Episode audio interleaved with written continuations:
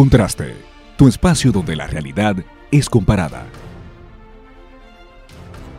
Hola, bueno, y bienvenidos a Contraste RD, donde la realidad es comparada, David. Así es, nos sentimos alegres de poder compartir con ustedes una vez más.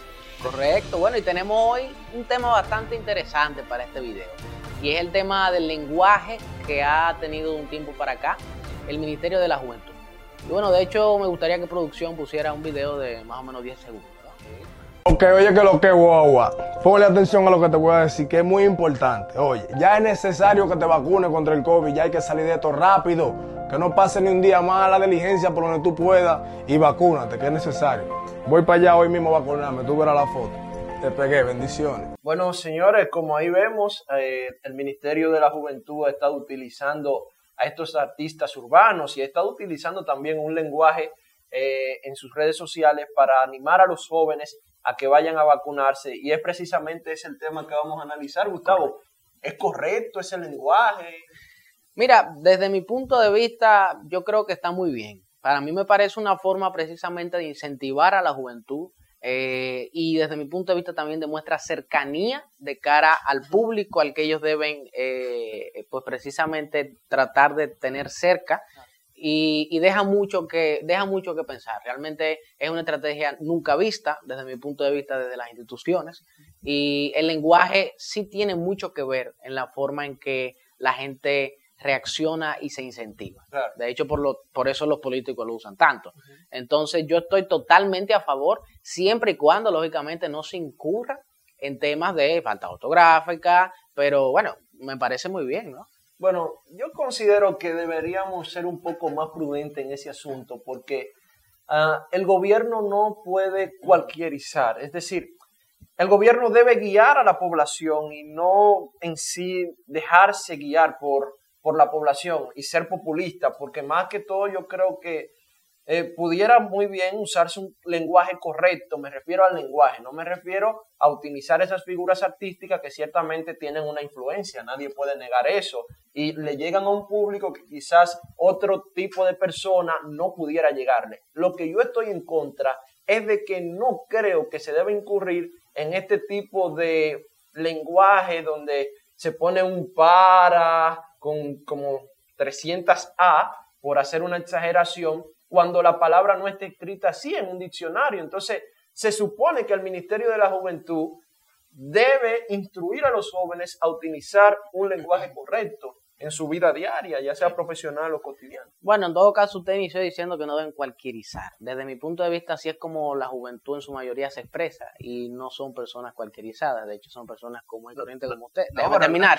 Pero más allá, más allá de eso, eh, insisto, me parece una forma de comunicarse con su público, en este caso la juventud, que lógicamente tienen que hacerle llegar a través de esas estrategias públicas, políticas y de lenguaje institucionales todas las cosas que ellos tienen para ofrecerle, las becas, el tema de la vacunación, que hoy en día es algo fundamental y la gente no se está vacunando. Y no me parece mal, al contrario, los profesores que yo recuerdo de la universidad eran los que tenían confianza con uno, los que hablaban en confianza con uno. Esos son los que me enseñaron a mí y los que nunca se me olvida. O sea que algo anda bien. Bueno, yo creo que sí. Tener confianza es una cosa y usar un lenguaje incorrecto es otra. Yo puedo darte a ti toda la confianza del mundo sin tener que incurrir en faltas eh, de ese nivel, cualquierizando el lenguaje. Y cuando hablo de cualquierizar el lenguaje, no hablo de la cualquierización de la persona. Hablo de que el Ministerio de la Juventud es una institución. Yo no cuestiono que la ministra de la Juventud, el ministro de la Juventud, algún funcionario público incurre en ese lenguaje. Yo me refiero a que como institución, que es lo que representa la red social, no debe incurrir en esa práctica. Porque entonces, por ejemplo, uno de los gritos de los profesores de lengua española es cómo la gente a través del mecanismo de WhatsApp ahora escribe un sinnúmero de palabras que no están correctamente registradas en la red. Y eso es por una práctica. Imagínate si la gente se acostumbra a escribir así, cuando vaya a tener un trabajo profesional, ¿cómo va a escribir?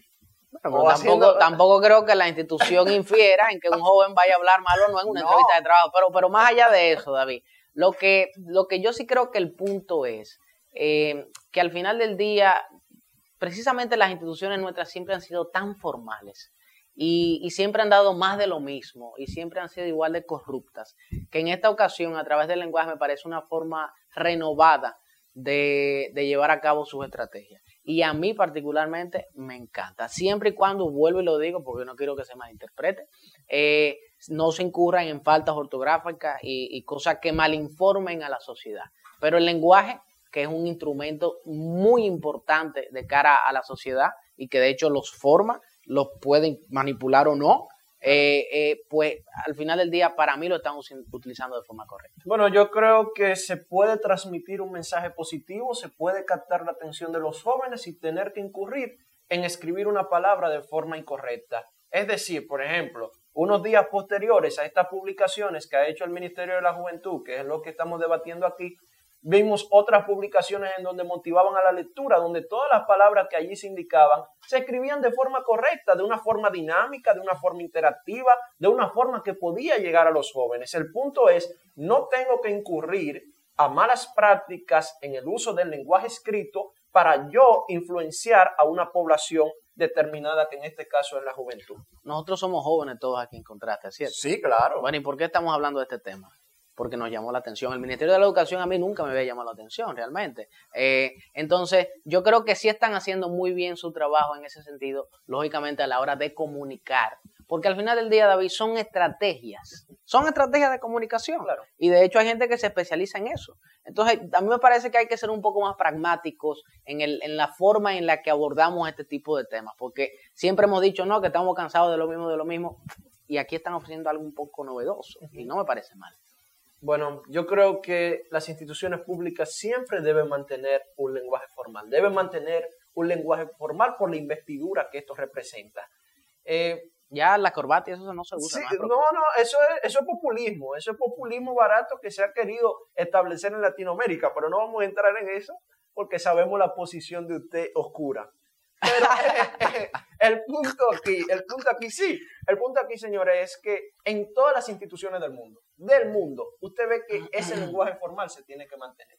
Bueno, yo creo, ya para fijar mi posición en ese sentido, que instituciones transparentes y cercanas a su, a su scope, a su, a su público objetivo, eso para mí está perfecto. De hecho, es lo que siempre hemos reclamado.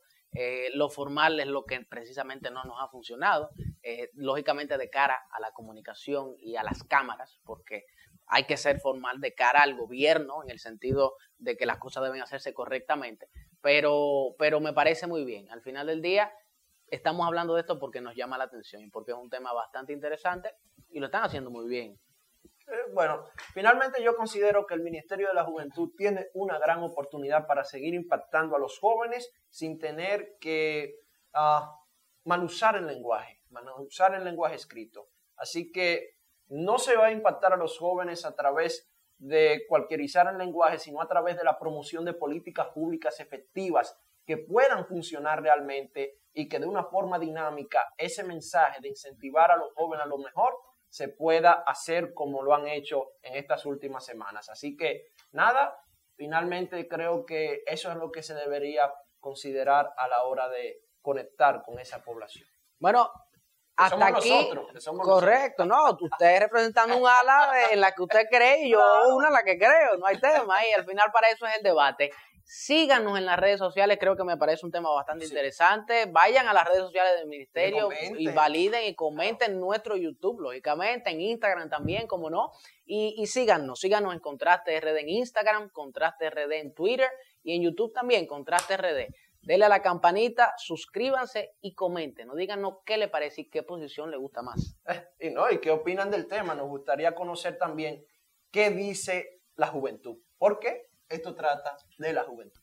Y no olvide también unirse a nuestra comunidad de Telegram para que esté compartiéndonos sus pareceres, cuáles temas quisiera que tratemos aquí en Contraste y pueda también estar al día con cada una de las publicaciones que hagamos. Correcto. Gracias por todo y en otra ocasión nos veremos aquí en Contraste, donde la realidad es comparada. Hasta la próxima.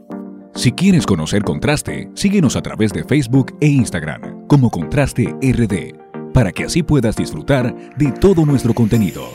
¿Qué esperas para seguirnos? Contraste, donde la realidad es comparada.